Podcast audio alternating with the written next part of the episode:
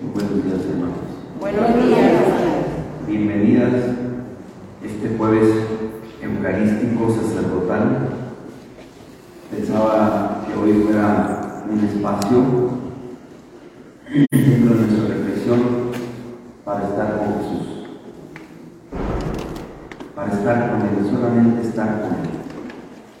Me decía hace, poquito, hace ratito un hermano, estos días ha sentido mucha paz. La paz viene de Dios y estaríamos nosotros cometiendo probablemente un error si en estos ejercicios espirituales no tenemos un momento para estar con Él. No solamente hablar de Él, sino hablar con Él. Y en este hablar con Él, sentir su amor, su protección, su presencia. Vamos a disfrutar este momento de la exposición del Santísimo.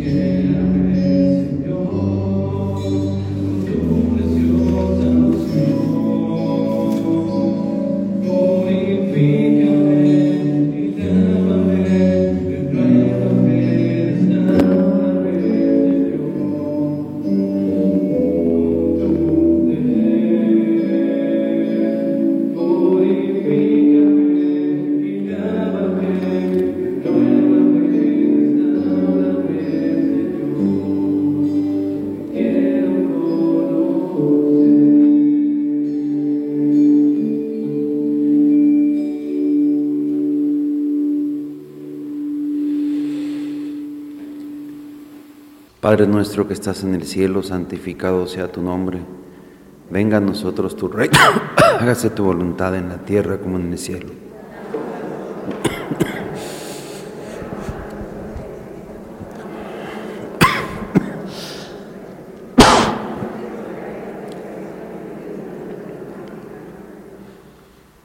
Dios te salve María, llena eres de gracia, el Señor es contigo.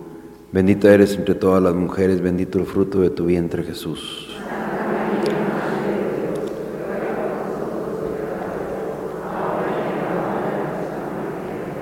Gloria al Padre, al Hijo y al Espíritu Santo.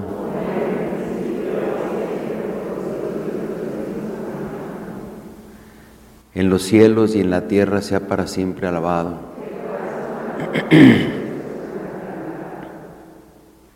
Padre nuestro que estás en el cielo, santificado sea tu nombre. Venga a nosotros tu reino, hágase tu voluntad en la tierra como en el cielo.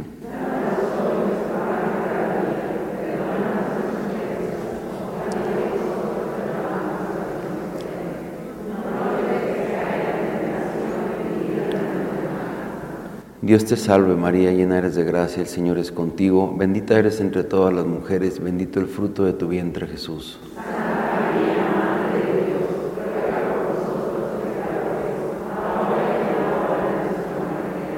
Gloria al Padre, al Hijo y al Espíritu Santo.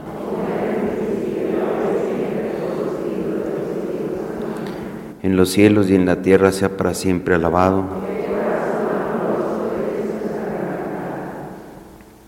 Padre nuestro que estás en el cielo, santificado sea tu nombre. Venga a nosotros tu reino, hágase tu voluntad en la tierra como en el cielo.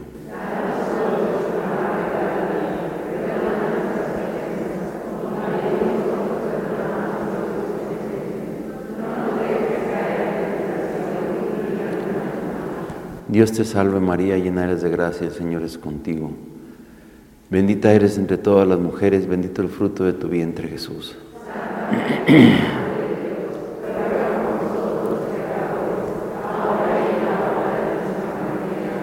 Gloria al Padre, al Hijo y al Espíritu Santo.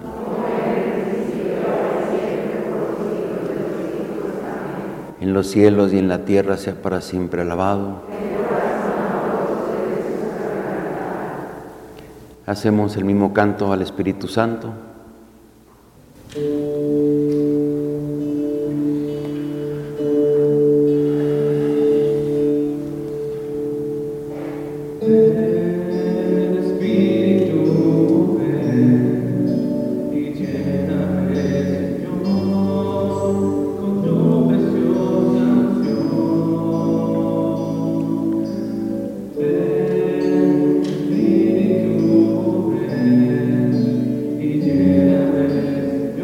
Oh.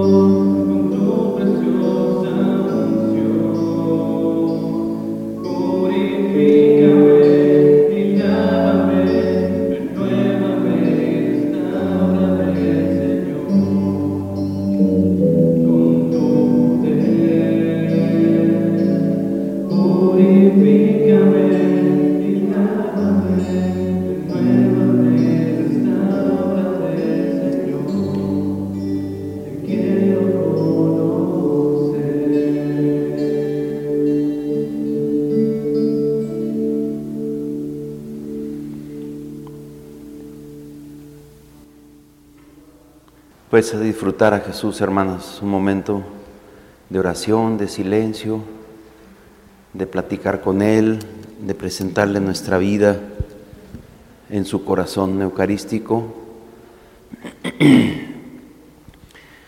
de expresarle nuestras preocupaciones, nuestras tristezas,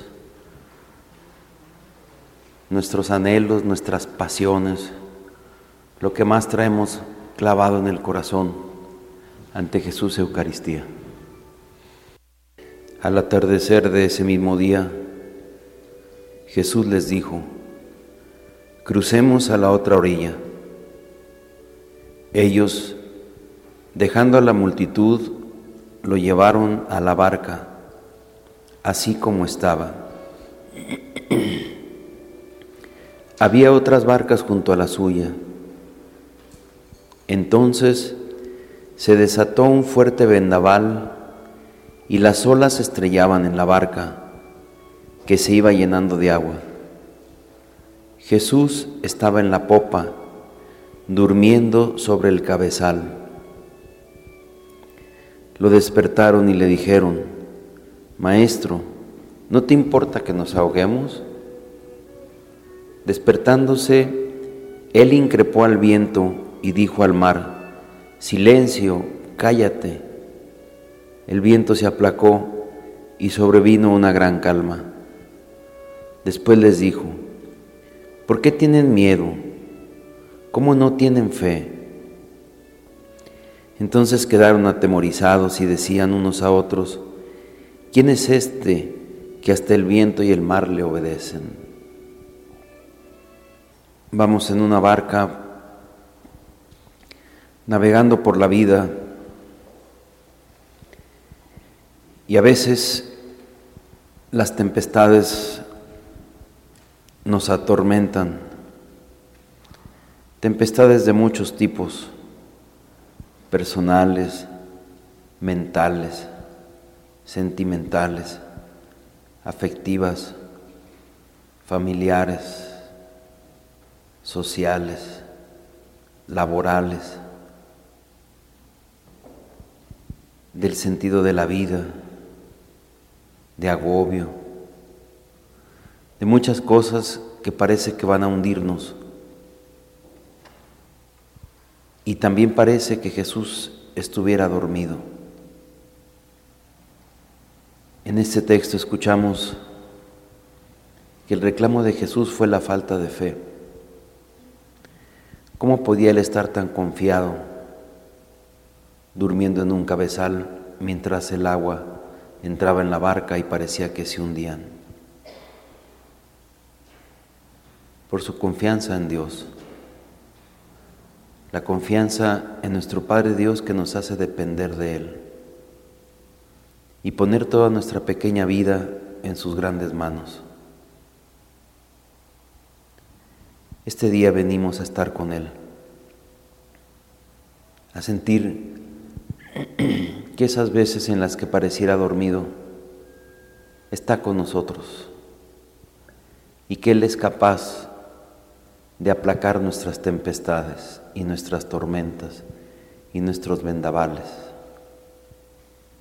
porque es Dios, nuestro Dios, nuestro Señor, nuestro Jesús.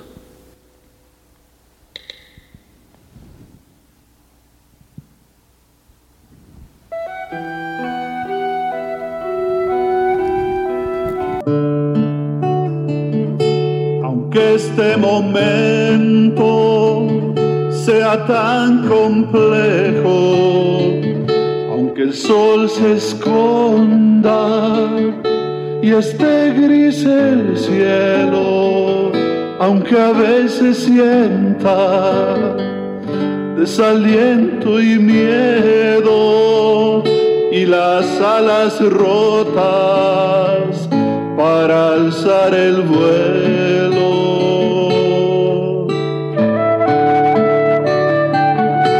Una hora incierta, corren tiempos recios y aquí tú me quieres, ahora es mi tiempo, seguiré luchando, seguiré creyendo, aunque sea de noche aunque sea invierno.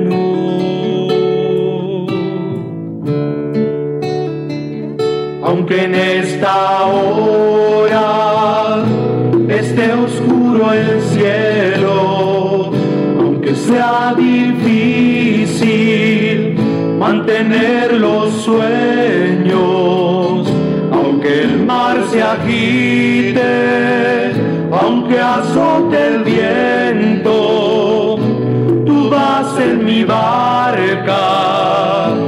contigo no temo, Jesús de mis luchas, Jesús de mis sueños, mi paz, mi tormenta,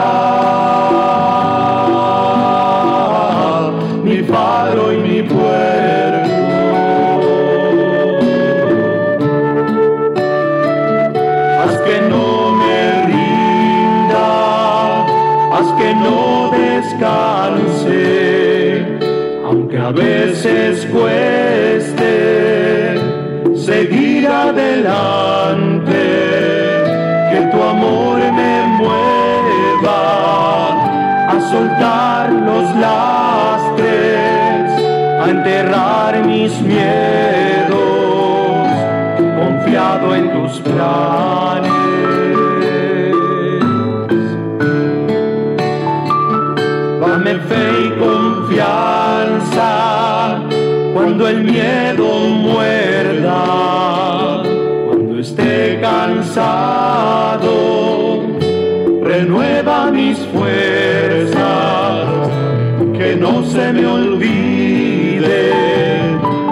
La vida es lucha, comenzar de nuevo,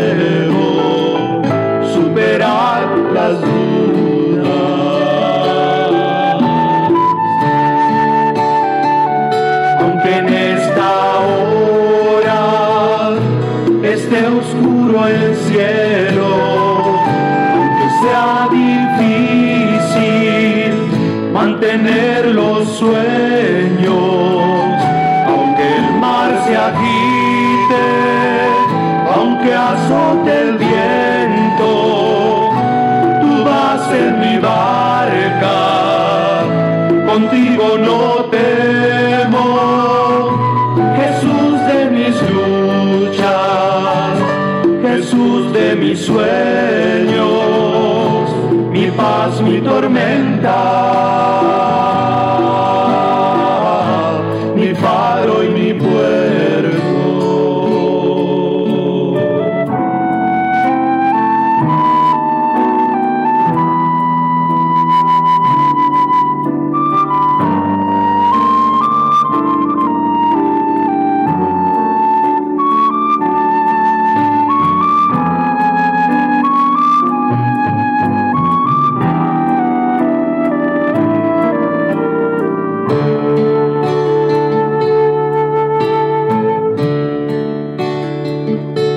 aunque no sea fácil sortear estos tiempos, tu sueño me lleva y en mi alma hay fuego.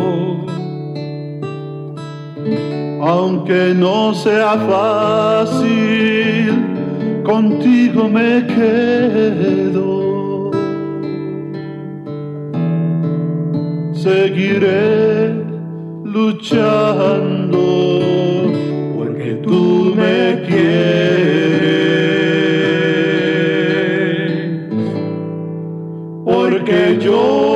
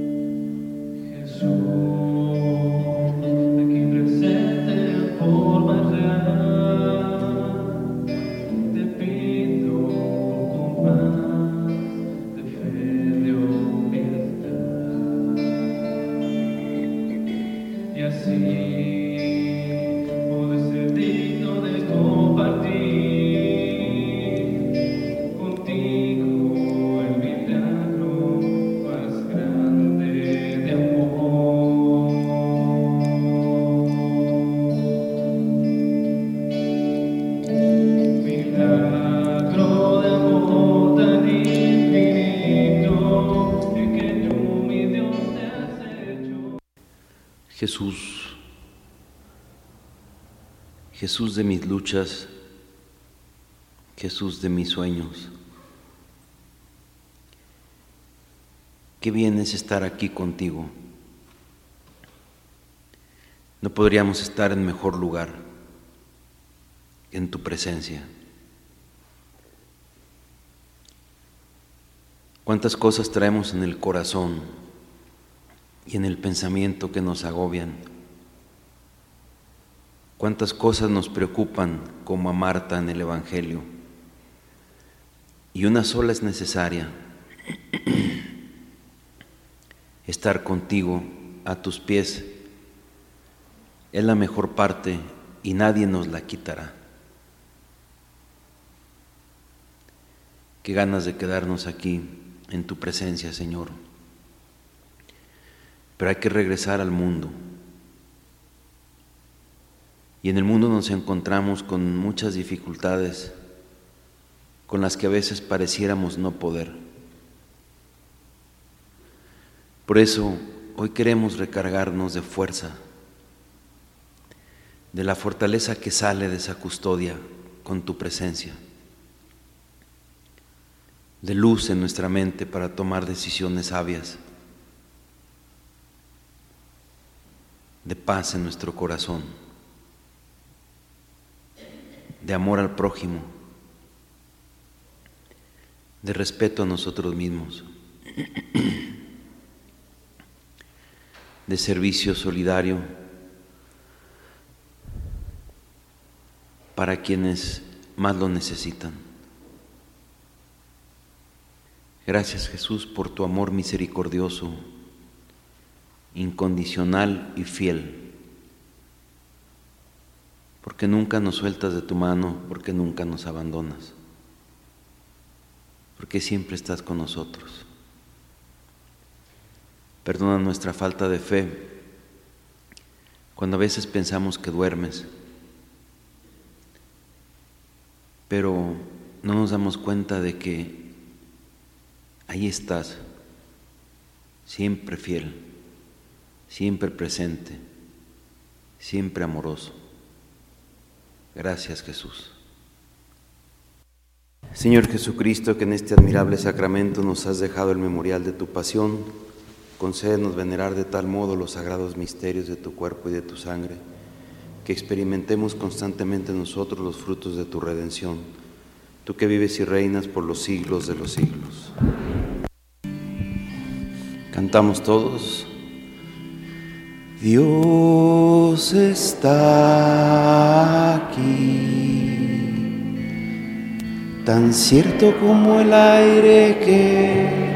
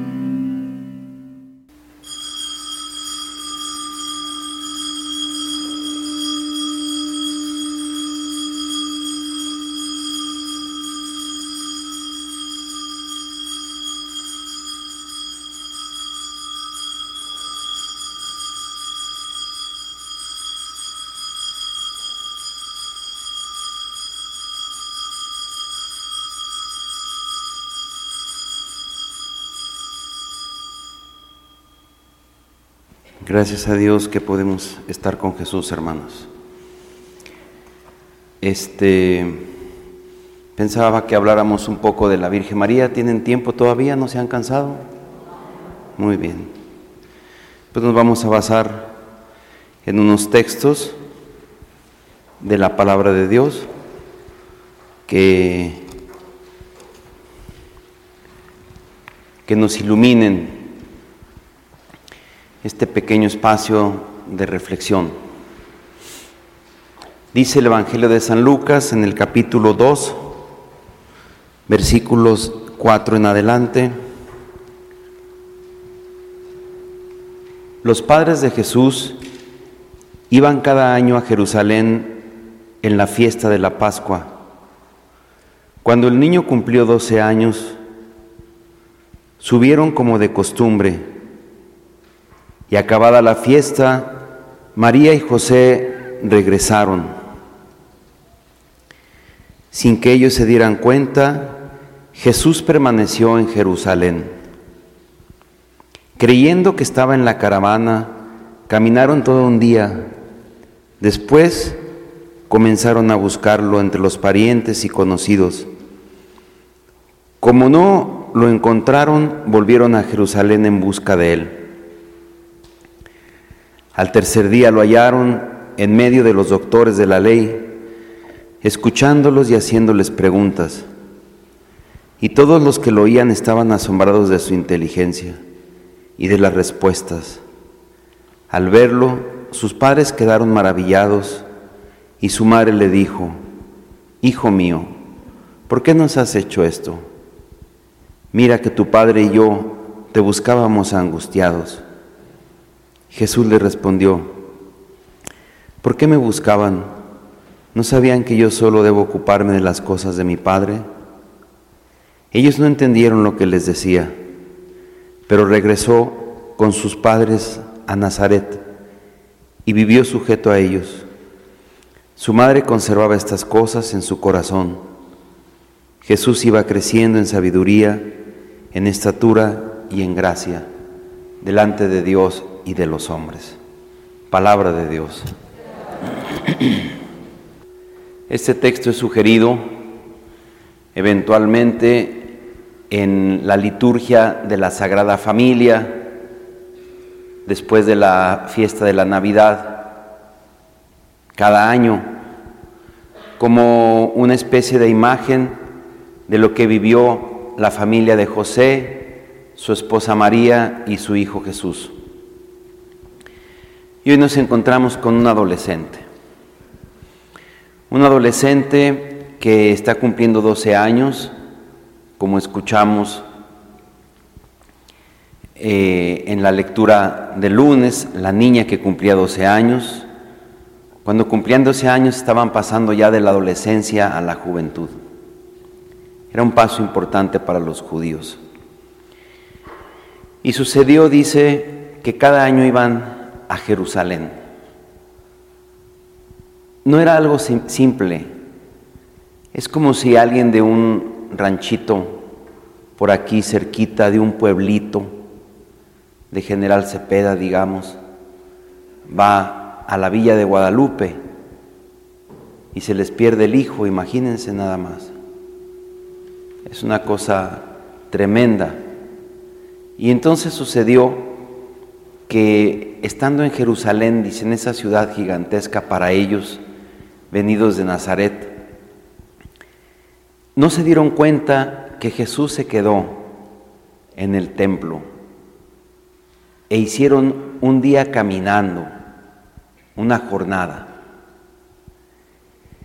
Antes, cuando hacían estas jornadas, estas peregrinaciones o, este tipo de, caminata popular, se separaban los hombres y las mujeres y al final del día se encontraban.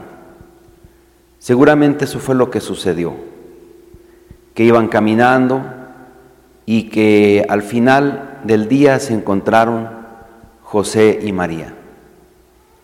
Y se sorprendieron, dice el Evangelio. José le dijo a María, ¿y Jesús? Y María le dijo a José, pues Jesús, pues no venía contigo. No, pues ya tiene 12 años, ya le toca al papá. Pero, pues eh, de todos modos es niño o, niños. ¿Qué son los adolescentes? No sabemos, hermanos. Una mezcla extraña en donde a veces son sumamente caprichosos como los niños, pero quieren las responsabilidades y las obligaciones y los derechos de los adultos. Así son. Pues ya necesita mano dura, le dijo María. Y Jesús y José le dijo, no, pues es el único que tenemos, imagínate. Y y aparte, ¿qué hijo? Bueno, pasamos a un momento dramático. No sé si ustedes que son mamás han tenido la sensación de desesperación cuando un hijo se les pierde. Al menos un par de horas. Eso es inexplicable, hermanos. Esa angustia es tremenda. Quisiera uno tener rayos X Quisiera uno tener una, mirada del cielo para ver dónde está el hijo o la hija que de pronto se desapareció. ¿Y qué hicieron? Fíjense qué enseñanza tan grande. Lo primero que hay que hacer cuando no sabemos dónde andan los hijos, porque dice el Evangelio, que ellos creían que ahí venía. A veces los papás creemos que ahí vienen, ¿Dónde están sus hijos? Ahí están. ¿Dónde? En la escuela. ¿Qué estarán haciendo? Ahí está en la computadora. ¿Y cuánto llevan la computadora? Ahí está en el celular. ¿Y con quién está chateando en el celular? Cosa tan peligrosa, tan riesgosa. Y creemos que ahí vienen, que ahí están, que ahí van caminando. Ahí venían, dice, creyeron que venían la caravana. La primera enseñanza que nos dejan José y María es encontrarse los padres. Ustedes a propósito de su movimiento tan hermoso de esposas y madres cristianas, pues es importante que cuando se trata de los hijos, los padres se encuentren, a platicar de ellos, a ver dónde están, qué hacen, con quién se juntan, cuáles son sus aspiraciones, de dónde sacó dinero para comprar lo que trae, qué hizo, qué le falta, qué le entristece, por qué llora. Júntense los esposos porque esa enseñanza nos dejaron José y María y es importante que no endosemos al papá o a la mamá la educación de los hijos, sino a los padres en común.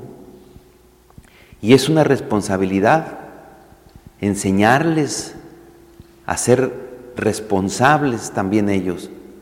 Dice el catecismo en la Iglesia Católica que los padres son responsables de educar a los hijos en la libertad. Imagínense, les tenemos que enseñar a ser libres. Hay ocasiones en las que tenemos que decirles también, suéltese hijo, suéltese, como en la bicicleta cuando les enseñamos que les deteníamos el asiento y de repente lo soltábamos. Pues con el dolor del corazón, pero hay que soltarlo. Y a lo mejor el chiquillo ni cuenta se dio que el papá ya lo soltó. Cuando está aprendiendo a caminar y lo soltamos para que él camine solo y le decimos, venga, venga, solito, solito, solito. Y se cae, levántese. Qué responsabilidad con los hijos. Cuando los padres se encuentran y especialmente se encuentran con Dios, Dios los ilumina, hermanos. Dice el Evangelio, cuando dos o más se pongan de acuerdo para pedir algo, mi Padre se los concederá. Seguramente pensaba en los esposos. Cuando dos se pongan de acuerdo, pónganse de acuerdo. Y cuando no sepa qué hacer con un hijo, tómense de su mano, como José y María, y hagan oración. Ilumínanos, Señor. No sabemos cómo orientarlo. Ya nos salió con que no cree en ti. ¿Qué le decimos? ¿Qué le contestamos? Esa novia que trae no nos gusta. Ilumínanos, porque se va a machar y va a querer andar a fuerza con ella.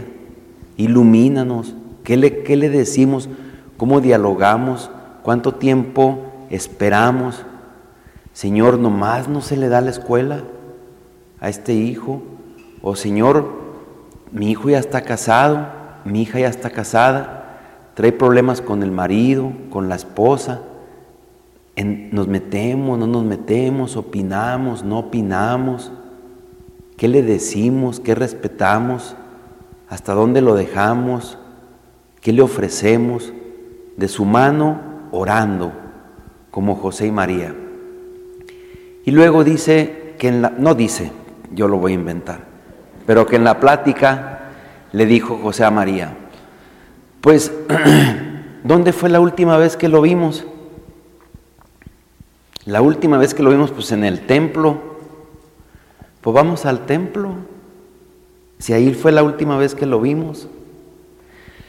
¿Dónde fue la última vez que usted tuvo una experiencia profunda, bonita, amorosa con Jesús?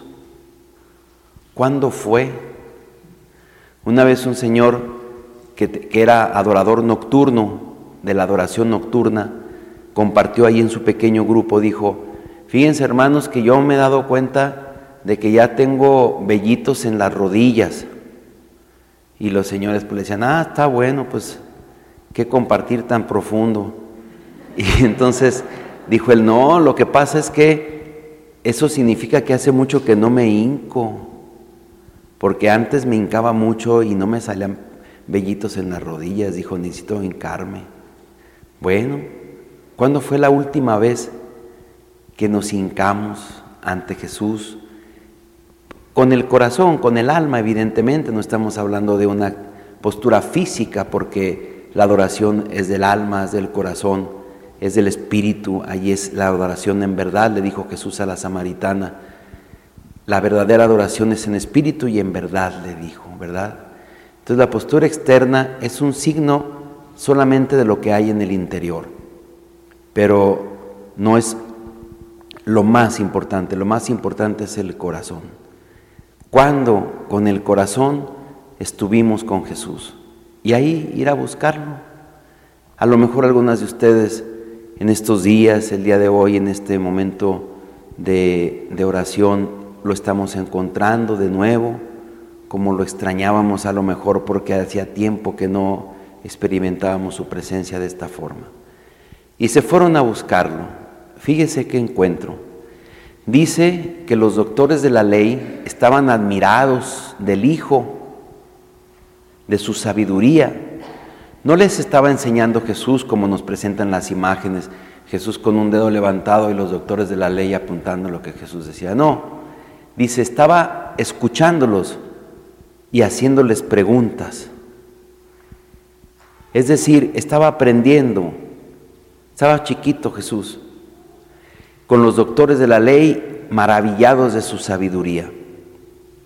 Eso pasa a veces, hermanos, cuando de repente la mamá de la novia le dice, oiga, qué buen hijo tiene usted, qué maravilla, miren nomás este muchacho hasta los, los platos nos lava aquí en la casa de la, de la novia y usted dice, ah, chihuahua, ¿así será mi hijo este?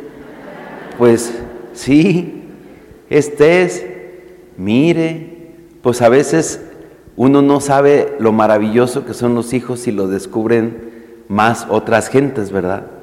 Claro, sí lo sabemos, somos sus padres, ¿cómo no lo vamos a saber?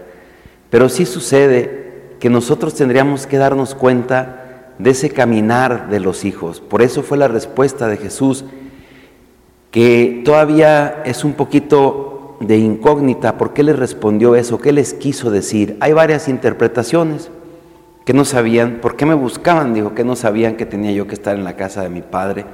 Es una forma de decirlo. Pero ¿dónde me andaban buscando? Pues, ¿Dónde voy a estar, mamá? Si no es en el templo. Y José le dijo a María, ya ves, te dije que, que fuéramos luego, luego al templo. Pues ya estamos poniendo a pelear a la Virgen y a San José, ¿verdad? Dice, pues si hubieran luego, luego dicho, ¿dónde está Jesús? Pues en el templo, ¿dónde va a estar? ¿Verdad? Esa es una de las interpretaciones. La otra es que está tomando conciencia de su vocación y de su misión. Y está empezando a descubrir quién es su Padre. Porque la conciencia de Jesús humanamente también fue evolucionando, como la conciencia de los seres humanos. Su encarnación fue real, no fue ficticia. Las tarjetas de Navidad en donde el niño Dios está así dándole la bendición con los deditos levantados a los Reyes Magos, no es verdad eso, no es posible. El niño estaba llorando, estaba alimentando de su mami, tenía frío. Así era, se encarnó en realidad. Entonces Jesús fue tomando conciencia de que Él traía una misión importante y esa misión era estar apasionado por el reino de su Padre. Pero aún así, dice, se regresó con ellos y les obedeció. ¿Por qué? porque María le dijo, hijo, ¿por qué nos hiciste eso? No sabes lo que se siente. Aunque estés en el templo, avísanos. Necesitamos saber, somos tus padres. Dios te encargó con nosotros. Tu padre y yo, los dos, estábamos angustiados. No dice ahí lo que, Jesús, lo que José habló porque no hay ninguna palabra de José en los evangelios como queriendo representar en ese silencio una obediencia completa de San José al Padre de los cielos. Pero María está reflejando lo que estaban sintiendo los dos, tu Padre y yo, tu Padre y yo. No aprovechó María para decir, como algunas señoras en otra ciudad que yo conozco, que dicen, ah, hijo de mi vida, qué bueno que te hallé, mira tu padre tan desobligado debió haberte traído él, pero pues qué bueno que yo te encontré. No, no, no, no. No. ¿Por qué le habla mal al niño de su papá?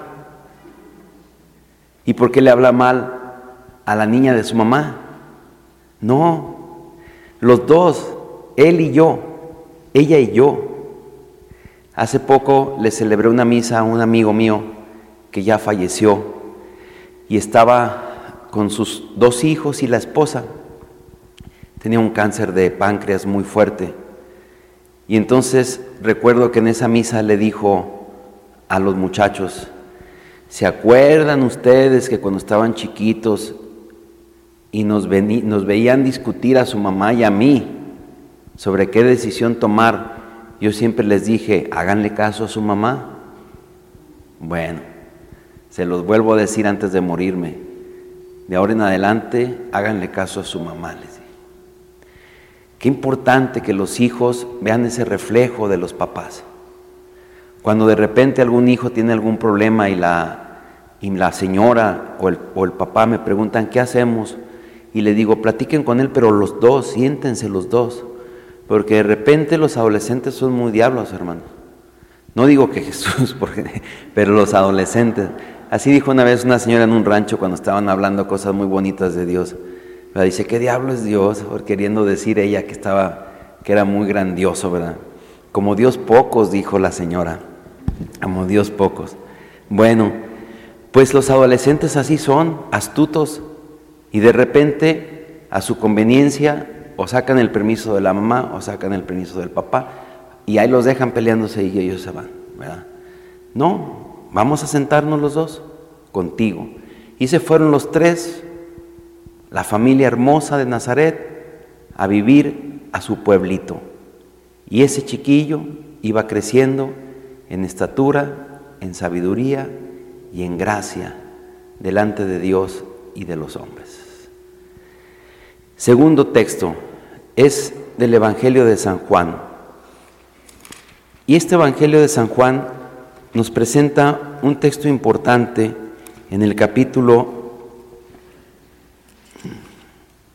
2, que son las bodas de Caná.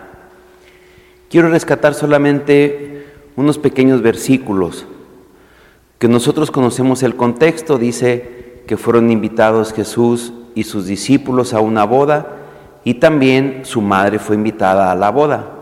Y cuando estaban en la boda llegó a faltar el vino y María fue la que se dio cuenta de que faltaba el vino. Yo les recomiendo que tenga a María siempre en su casa, porque aunque uno no se dé cuenta como los novios no se habían dado cuenta, ella se fija lo que falta. Y entonces fue y le dijo a Jesús, Hijo, ya no tienen vino estos pobres. El vino para los, para los judíos era un símbolo. No tiene el mismo significado para nosotros. Para nosotros nomás es ingerirlo y suficiente, que nos pone contentos. Pero para ellos era el significado de la felicidad de los novios, que era lo que se estaba acabando.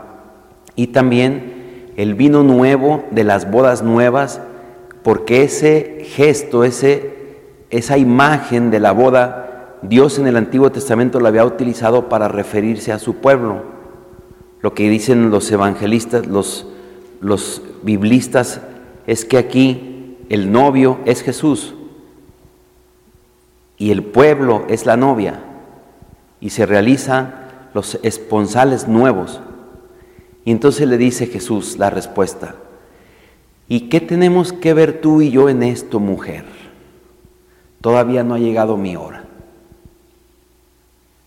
Los protestantes dicen que por qué le dijo mujer y no mamá, que a lo mejor no era su mamá. Pero bueno, ese es no saber leer la Biblia. Porque mujer es la palabra, ¿cómo la disfrutaba Jesús? Que a, a Jesús le llenaba la boca. Y decirle hacia su madre, es decirle, tienes una misión y yo también. Y todavía no ha llegado mi hora. Entonces dijo María, bueno, pues nos esperaremos a que llegue la hora. Por lo pronto, lo que Él diga, eso hagan. Y llenaron 600 litros de tinajas, en unas tinajas de agua, y las convirtió en vino, y los discípulos creyeron en Él. Y silencio de la Virgen María durante todos los capítulos de San Juan, 7, 8, 9, 10, 11, hasta el 19. Y en el 19 dice la palabra de Dios. Junto a la cruz de Jesús estaba su madre y la hermana de su madre, María, mujer de Cleofás, y María Magdalena. Al ver a su madre y cerca de, ella al discípulo a quien tanto amaba, Jesús le dijo, mujer, aquí está tu hijo. Luego dijo al discípulo, aquí tienes a tu madre. Y desde aquella hora el discípulo la recibió en su casa. Ya llegó la hora, una hora tremenda de cruz, de sufrimiento, de dolor, pero allí estaba su madre, porque pareciera como que ese es el lugar de las madres, al pie de la cruz de los hijos. Y está el hijo en el hospital y ahí está la madre. Y está el hijo en la cárcel y ahí está la madre. Y está el hijo en problemas en la escuela porque lo reportaron por, pleitista y ahí está la mamá. Al pie de la cruz de los hijos.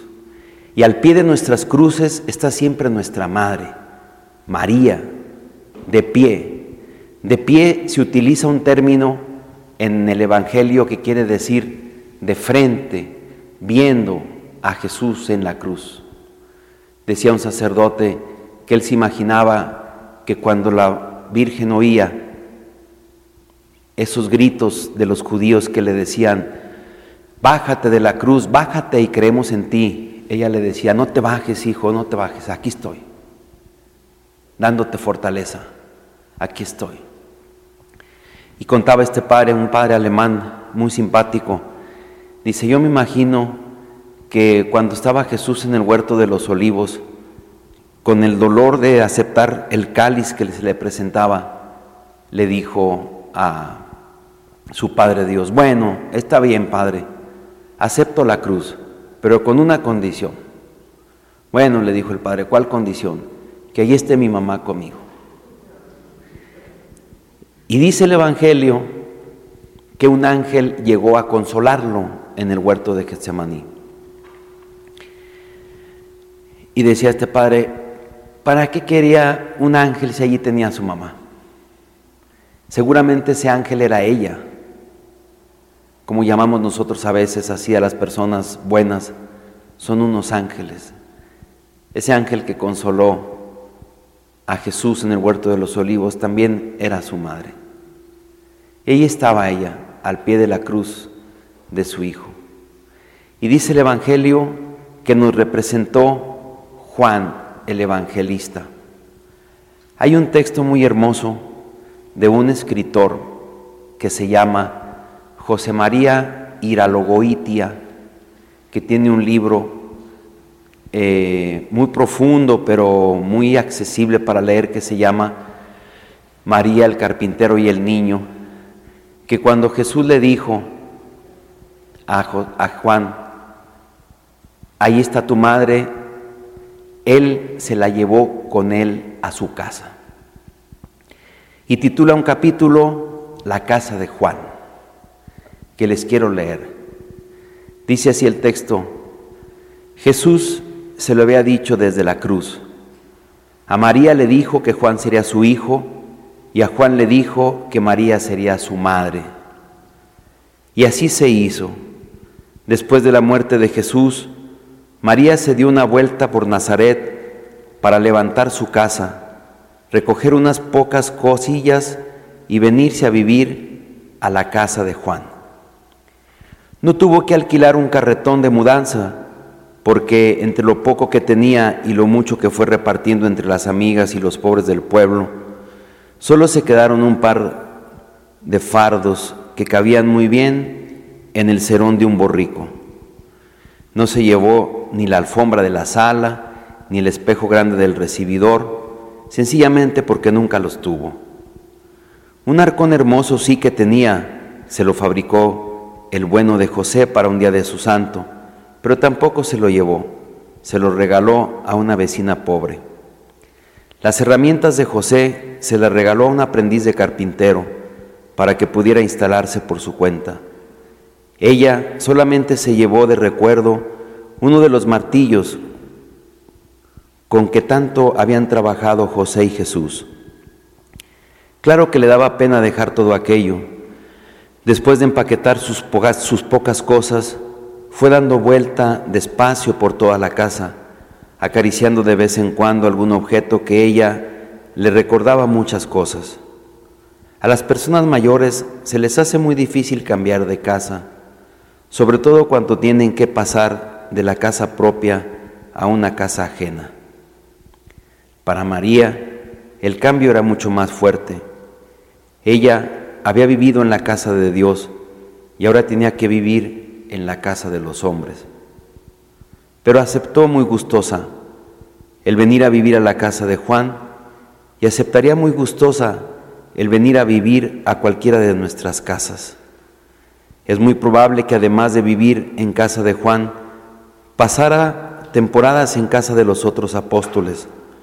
Todos querían tener a María en su casa y María iría a veces por las casas de todos. Todas eran las casas de sus hijos. Juan tendría la casa por dentro.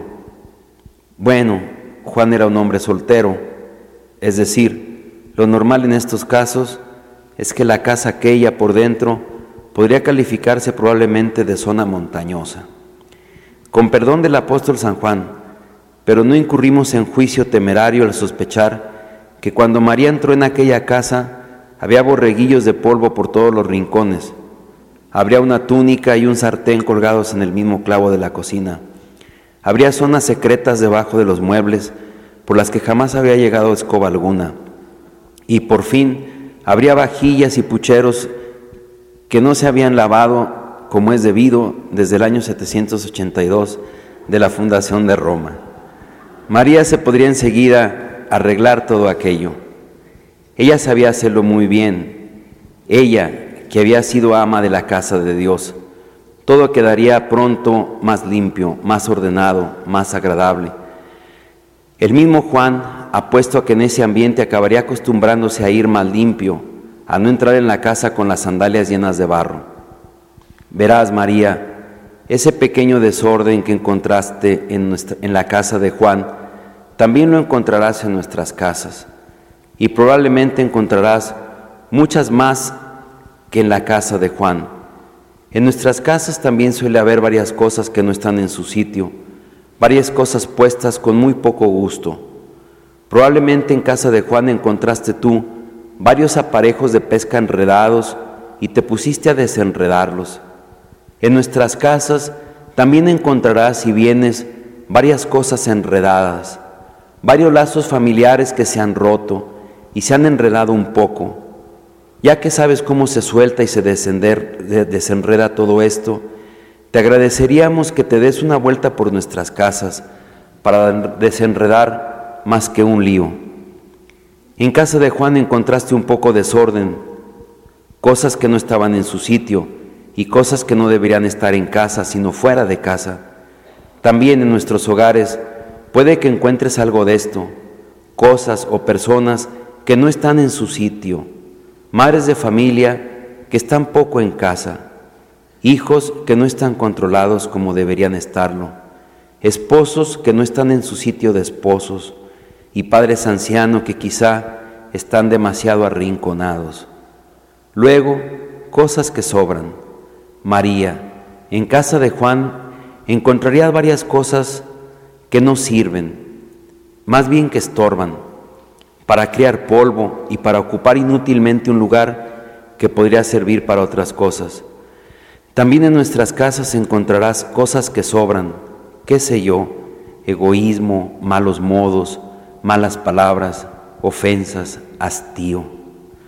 Tú irías poniendo también en la casa de Juan una cosita aquí, otra cosita allá, hasta que no faltara nada de lo que debe haber en una casa.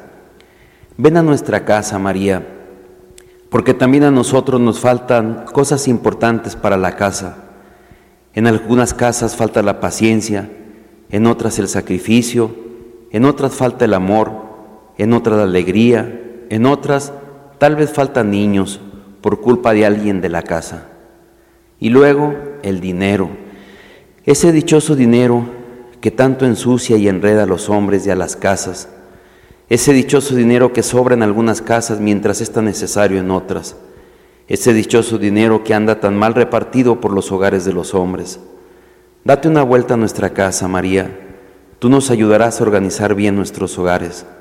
Tú que pusiste la casita de Nazaret con tanto gusto, que vino a vivir en ella el mismo Dios, y luego la casa de Juan, como si te viéramos, María, aquellos primeros días que llegaste a ella, como si te viéramos barriendo, quitando el polvo de los objetos, a las paredes, quitando telarañas de los techos, sacando varios recogedores de polvo de esas rinconeras donde se acumula la sociedad.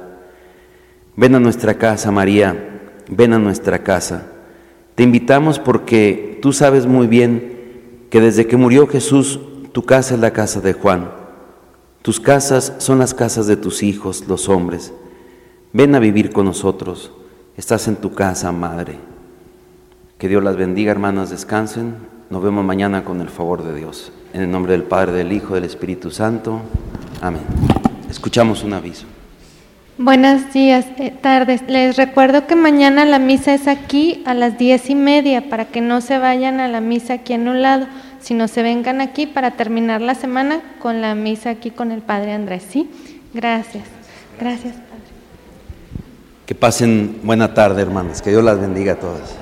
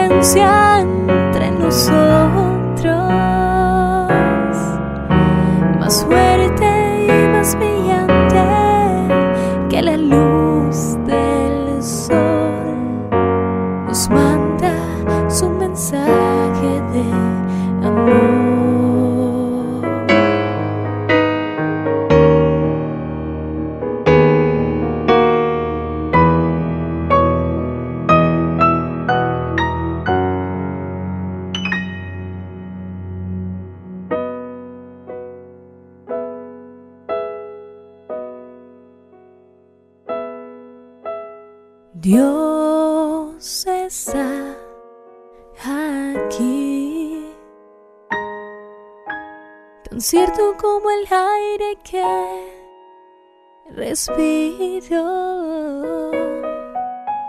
tan cierto como la mañana se levanta,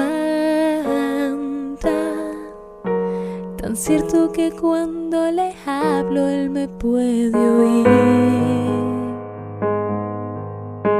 Tan cierto que cuando